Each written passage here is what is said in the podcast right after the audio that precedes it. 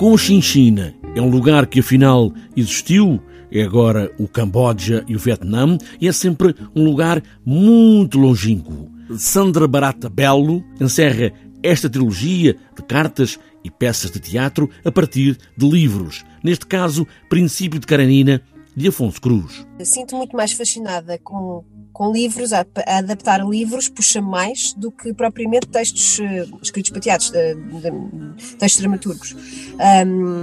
mas, um, e, e, adaptar esta,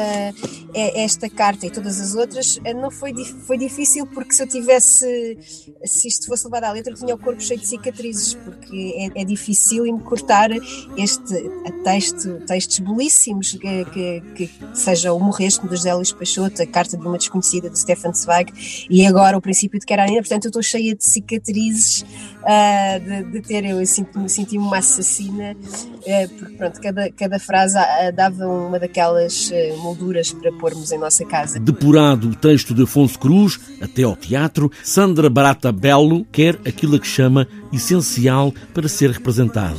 E há uma carta, há sempre uma carta. Talvez tenha chegado cedo demais ou tarde demais. A cadela que corria pelos corredores era de raça mexicana. Uma chihuahua de seu nome Gina por causa da atriz italiana. É um, é um pai que, que escreve a uma filha que, que nunca o irá conhecer porque a morte chega primeiro. E, e pronto, e, e, depois Cochichina é,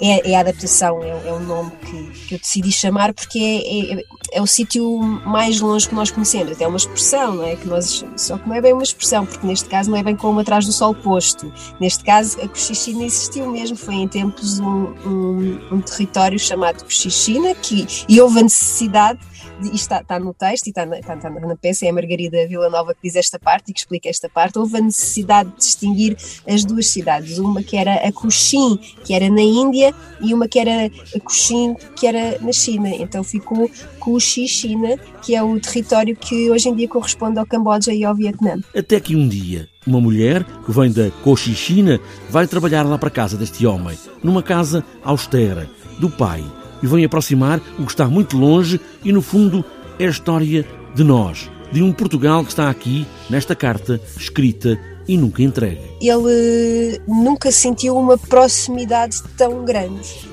de uma pessoa que vem do sítio, que fica para lá do longe, para lá da imaginação, ponto onde, onde, onde Deus, para lá de Deus, Uh, e, e, o que é estranho é que a, a cochichina é proximidade e é uma definição de amor, é, é, é a definição de amor uh, que esta empregada traz para lá. Tentou-se ao longo do tempo libertar-se de uma, de uma educação uh, muito, muito forte e muito presente do pai, um pai, um pai conservador, um pai do, da, do, do, do, Estado Novo, da altura colonial, portanto, e, e isto é, é, é, tão intenso e tão rico e ao mesmo tempo tão claustrofóbico que começa num Portugal pequenino conservador da guerra colonial e vai parar ao outro lado do mundo. É o passado, mas também o presente e sempre o futuro cartas são estas que não chegaram para quem foram escritas, mas foram, de alguma forma, redentoras para quem as escreveu?